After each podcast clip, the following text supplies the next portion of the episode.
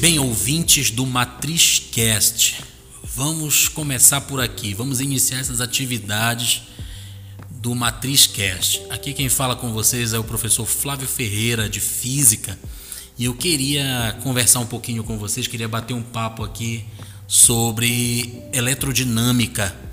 Flávio, onde a gente encontra eletrodinâmica no Enem, Flávio? É, é, algo tão corriqueiro, é algo comum, mas onde, onde é que eu encontro, Flávio?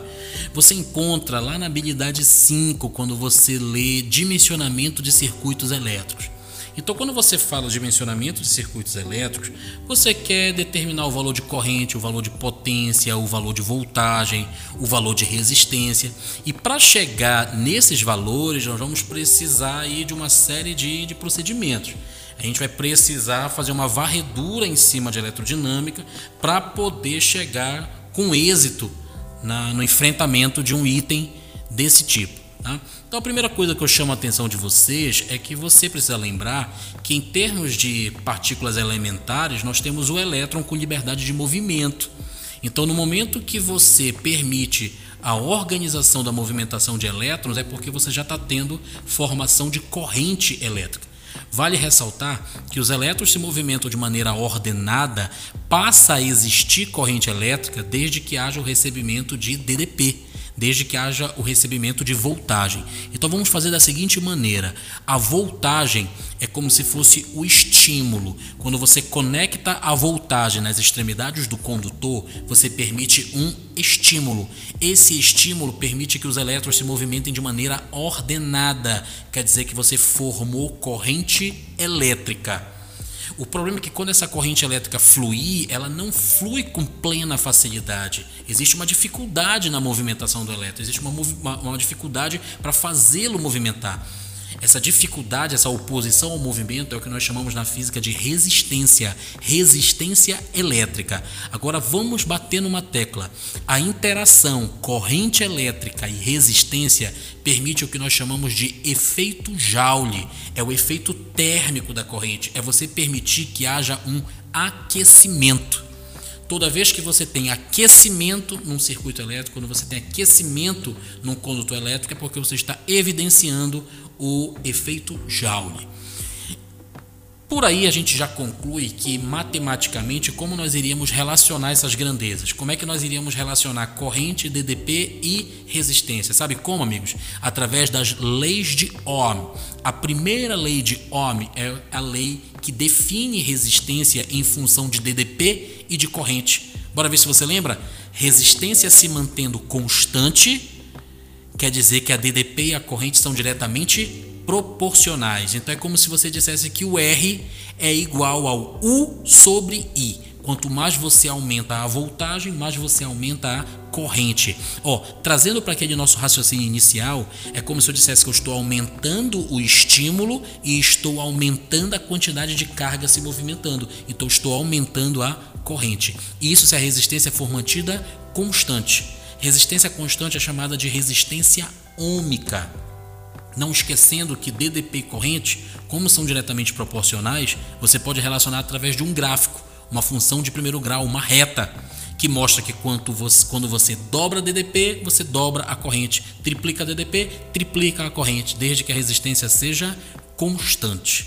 Flávio, e se por um acaso eu quiser relacionar o comprimento do condutor, a área do condutor, a largura do condutor, a natureza do material. Aí, neste caso, você está relacionando a segunda lei de Ohm. A segunda lei de Ohm, ela leva em consideração aspectos qualitativos também do condutor. Por quê? Porque leva em consideração a natureza do material. É o que nós chamamos de resistividade. Aí, ó, se você lembra, ó, é como se fosse R de resistência como sendo igual, né? No caso, ρ que multiplica o comprimento divide pela área. Por aí, olha o que dá para a gente concluir: que quanto maior o comprimento do condutor, maior será a resistência dele. Se você diminuir o comprimento, você diminui a resistência. E se eu mexer na área, Flávio, se eu aumentar a área do condutor, a resistência cai. Raciocina comigo. Se você aumenta a área, você torna o condutor mais largo, facilita a passagem de corrente, facilita a passagem de carga, então a resistência diminui. E o Rho é a resistividade, a natureza do material, que inclusive chama a atenção depende da temperatura. Ela recebe influência da temperatura. Quando o condutor esquenta muito, a resistividade dele aumenta muito. Ela pode aumentar tanto que ela acaba impedindo a passagem da corrente. O circuito entraria em colapso. É como se parasse de passar corrente. Tá? Então só aí ó, nós já fizemos uma varredura nas duas leis de Ohm. Uma que leva em consideração DDP e corrente, a outra que leva em consideração natureza do material, comprimento e área. Flávio, rapidinho, faz uma análise dessas duas para mim, Flávio. Faz uma análise na prática. Pessoal, sempre que você analisar aquecimento de um aparelho, você vai precisar dessas duas leis. Raciocine comigo por quê? Eu vou abrir um chuveiro elétrico, eu vou pegar a resistência elétrica dele. Quando eu pego essa resistência elétrica dele, eu percebo que ela tem três extremidades, ela tem três pontas. É como se eu dissesse que a corrente entra e passa a ter dois caminhos. Um caminho que vai ser curto e um caminho que vai ser longo. Vamos fazer essa análise. Se a corrente passar pelo caminho curto da resistência, olha aí, olha aí, pouca resistência, porque vai ter pouco comprimento. Pouca resistência, muita corrente, quer dizer que está muito fácil. Mas olha por que isso? Porque a DDP está sendo mantida constante. Então vamos de novo. Passou pelo caminho curto, resistência está pequena, corrente vai ser grande. Raciocina, se a corrente é grande, muito efeito Joule, quer dizer que esquenta bastante. É quando você coloca lá no seu chuveiro a função água quente. Quer dizer que você vai fazer a corrente passar pelo caminho mais curto. Flávio, quando eu coloco na função água morna, aí a corrente vai passar pelo caminho mais longo, pelo caminho mais comprido. Raciocina, mais comprimento, mais resistência. A DDP está constante. Então, se tem mais resistência, menos corrente. Se passa menos corrente, menos efeito Joule. Quer dizer que o aparelho trabalha menos, então ele vai esquentar menos a água. Pronto. Então, água quente, pouca resistência, muita corrente. Água morna, muita resistência, pouca corrente. Pronto. Ficou uma análise bacaninha para você aí. Um abraço.